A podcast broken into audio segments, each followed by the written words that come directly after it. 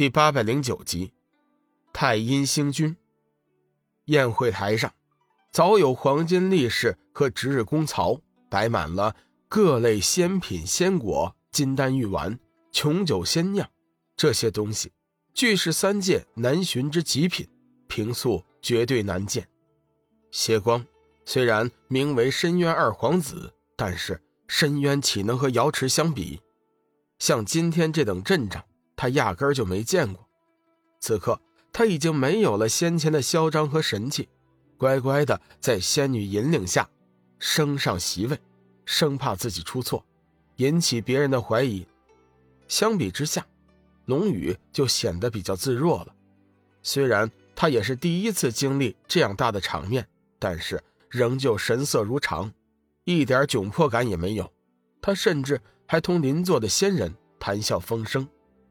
半个时辰后，有值日的星官大声唱诺：“帝君王母百花娘娘驾到！”众仙闻言，急忙起身恭迎。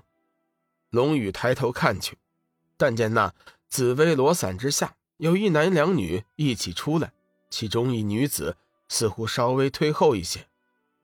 男子很显然就是中央帝君。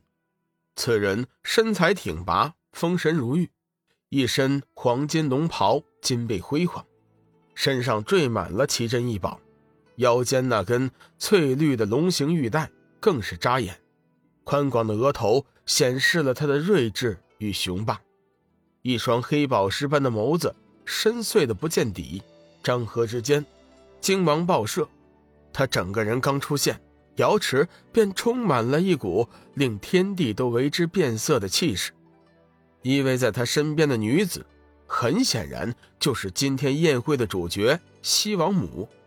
只见她千眉摇鼻，玉容胜似翠玉，神色肃穆，杏目微却，有着无比的威严，嘴含微笑，又是如此的慈祥，给人来自心底的温暖。在他们身后的女子。正是帝君前段时间新娶的仙子百花娘娘。百花娘娘的穿着打扮，似乎比西王母还要正式。只见她楚楚动人的神态，扣人心弦。明如秋水的眸子里闪动着一丝紧张，一丝羞涩。身着七彩绣凤华服，腰束绢带，尽显她窈窕动人、玲珑有致的娇躯。发髻之上，端正的。插着一只凤凰模样的金钗，更衬托出她玉洁冰清、高不可攀的典雅气质和令人屏息的美丽。邪光看着百花娘娘，突然脸色变了几变，传音对龙宇道：“老大，那个女子有问题。”龙宇微微点头，回应道：“不错，她体内有一股强大的黑暗气息。龙宇的生命之灵对黑暗气息最为敏感。”早在百花仙子刚刚现身的时候，他就已经感应到了她的异常。先前他刻意放出一股生命之灵前去探视，果然确定他体内蕴含着强大的黑暗气息，只是被极为高明的手法所掩盖了。这时，悦耳的仙乐突然奏起，散发着清香的五彩花瓣从天而降，如轻雨般纷纷飘下。伴随着美妙的乐声，四周突然祥瑞呈现，霞光满天。一对霓裳彩衣的仙女歌姬出场了，她们踩着祥云，舞动着曼妙的身姿，各色长绫萦绕飘扬，煞是好看。过了半个多时辰，歌舞方停，随后有四仪星君宣布接下来的事宜。一对长相俊俏、帅气的男性仙人。开始了舞剑助兴，好不热闹。众仙一边品着琼浆玉液，一边饶有兴致地看着歌舞。舞剑表演好不自在。龙宇和邪光因为牵挂着黄极真君和索命菩萨的安危，根本无暇去欣赏那瑰丽的表演。他们悄悄地在四周查看了一遍又一遍，就是不见黄极真君和索命菩萨的人影，也不知道。帝君究竟在什么时候请他们二人上来？老大，不用着急，我想再等一会儿，帝君肯定会带两位老人家上来的，为西王母献上神丹。邪光见龙宇有些着急，急忙出声安慰。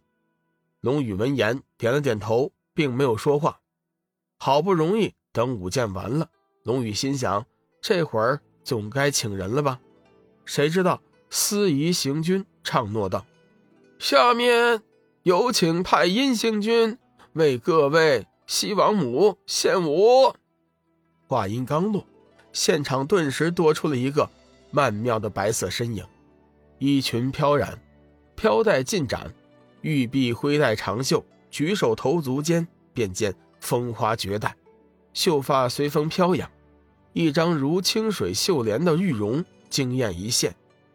龙宇微微惊讶，这女子的容貌比起西王母和百花仙子还尤胜一筹，只追小玉实在是少见。但见她舞袖轻抖，惊起层层叠浪，玉腿轻摆。足尖轻点，身如蝶飞，在空中划过美妙的轨迹。现场的众仙在太阴星君的出现后，个个都停止了手中正在做的事情，目光紧紧盯着他的身影，并且随着他的舞姿移动。他每一次起落收放，都仿佛有魔力一般，牵引着众仙的心。众仙看得如痴如醉，甚至有个别的几个眸子中都露出了绿光。龙宇亦是心中暗叹，太阴星君的武技确实是天下无双。一曲终结，太阴星君终于落下身形，停止了舞蹈，在四仪仙子的引领之下，坐上了宴席。帝君和西王母自是对太阴星君赞不绝口。龙宇发现，一旁的百花仙子眼中闪过一道阴霾，似乎对太阴星君极为不满。心存芥蒂。